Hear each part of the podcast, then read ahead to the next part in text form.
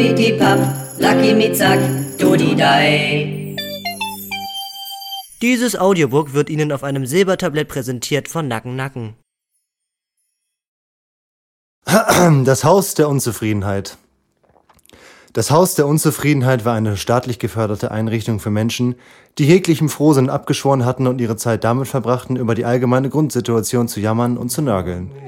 Allgemein war das Mantra der Einrichtung immer nur Probleme und keine Lösung. Wir helfen dir sicher nicht. Lösungsansätze in welcher Form auch immer, zum Beispiel in quadratische Papierform, wurden direkt angeschrien, zerschreddert und mit der Vernichtungsaxt im Keim erstickt. Zulassungsvoraussetzung für die Aufnahme in das Haus der Unzufriedenen war das Ausstoßen eines besonders beleidigten und nörgeligen Lautes sowie das Vorweisen einer ausführlichen Erklärung, wieso das eigene Scheitern nur mit den äußeren Umständen und nichts mit dem eigenen Versagen zu tun hatte. mich verarschen? Geprüft wurden die Kandidaten von einem hageren und wortkargen Richter, der vor lauter Unzufriedenheit sein Gesicht meist nach innen stülpte und dort missmutig Katastrophennachrichten aus der Zeitung las. Nach einem sehr zähen und anstrengenden Aufnahmeritual, was unter anderem das grummelige Formulieren und anschließende Verwerfen von völlig unrealistischen Lebensideen beinhaltete, wurden die Mundwinkel der Mitglieder mit einem speziellen Gerät nach unten fixiert und die Schulterhaltung wurde gestaucht, damit alle Bedingungen für einen möglichst unzufriedenen und unausgewogenen Lebensstil gegeben waren. Im Haus der Unzufriedenen war immer Montag. Das bedeutete, es regnete ständig und alle waren im Minus. Die Architektur des Hauses war äußerst unkomfortabel konzipiert. Zum Beispiel bestand das Dach aus Hühnerknochen und der Boden bestand aus Sumpflandschaft und Sumpfkraut. Im Hause herrschte eine strikte Uniformordnung. Den Hausenden wurde ein Kleidungssatz zugeteilt, der sich durch mehrere unangenehme und widerliche Eigenschaften auszeichnete. So waren die Oberteile mit extrem kratzigen Etiketten versehen, die den Träger schier in den Wahnsinn trieben. Darüber hinaus wurden die bemitleidenswerten Probanden in Unterhosen gefercht, die zugleich am Sack spannend und um die Taille zu locker waren und dadurch immer wieder auf die ausgehungerten Hüftknochen rutschten, was zu einem unwillkürlichen Fluchen, Kratzen, Zerren, Ausschütteln, Umlegen, Zurechtrücken der Insassen auf den Fluren des Hauses führte.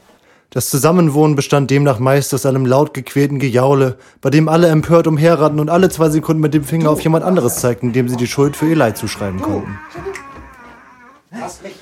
Die Innenausstattung des Hauses stach mit einer besonders benörgelnswerten Einrichtung hervor. Schiefe Gemälde, quietschende Dielen, ein lautes, durchgängiges Knacken der Heizung, die Heuschreckenzucht des Hausmeisters, die Fliegen und Mücken, strickende Hausfrauen, hornissenartige Hipster, ein völliges Übermaß an unwichtigen Statisten, die in dieser Geschichte eigentlich überhaupt keine Rolle spielen, Jesus-Freaks, klingende Sekten, nervige Vampire, fliegende Politiker, Knebelverträge von Online-Anbietern, militante Strategen und andere Arschlöcher hielten die unzufriedenen Gemüter stets auf Trab und sorgten für eine unangenehme und angespannte Grundstimmung.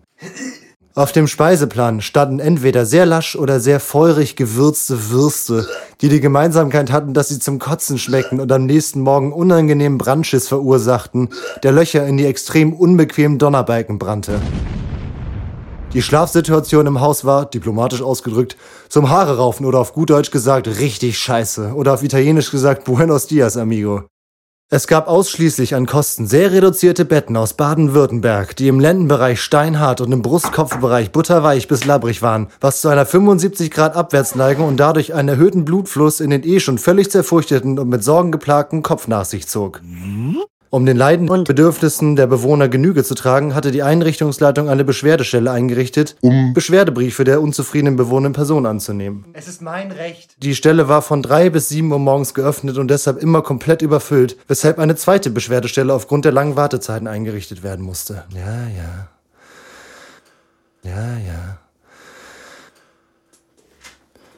Da an dieser Stelle meist weniger los war, wurde in der Lobby eine rauchige Whiskybar eröffnet, in der sich in der Regel mehrfach geschiedene Männer fortgeschrittenen Alters aufhielten und angestrengt versuchten, sich mit ihrer eigenen Mittelmäßigkeit abzufinden, allerdings kläglich daran scheiterten, was seinen Ausdruck in einem nicht enden wollenden Aushandeln und Toddenken längst vergangener Niederlagen fand und somit zu einem chronisch cholerischen Krampfen der Stimmenbänder und Halsschlagader führte. Sie stellten große Fragen ans Leben und das Haus entgegnete mit winzigen, nicht zufriedenstellenden Antworten. Dazu liefen durchgehend auf riesigen Hightech-Screens Instagram-Stories und Naked Attraction von den besten Menschen der Welt mit den perfekten Arbeitszeiten und perfekten Nasen. Einmal am Tag kam ein bestechend gut aussehender Megastar, unter dessen Aufsicht die Bewohner gezwungen wurden, sich mit dem perfekten Leben der perfekten Menschen zu vergleichen und anschließend die eigenen Unzulänglichkeiten zu dokumentieren, um sie am Ende des Tages vor der gesamten Einrichtung vorzutragen. Somit sollte die allgemeine Unzufriedenheit immer wieder aufs Neue vergegenwärtigt und unterstrichen werden. Ja. Über die Jahre hinweg konnte das Haus der Unzufriedenheit ein enormes Wachstum verzeichnen. 2015 ging man an die Börse. Auch Größen aus dem Silicon Valley sahen das Potenzial und rochen die Lunte und kauften die Einrichtung zu einem Sportpreis. Immer mehr Menschen wurden erfolgreich unzufrieden.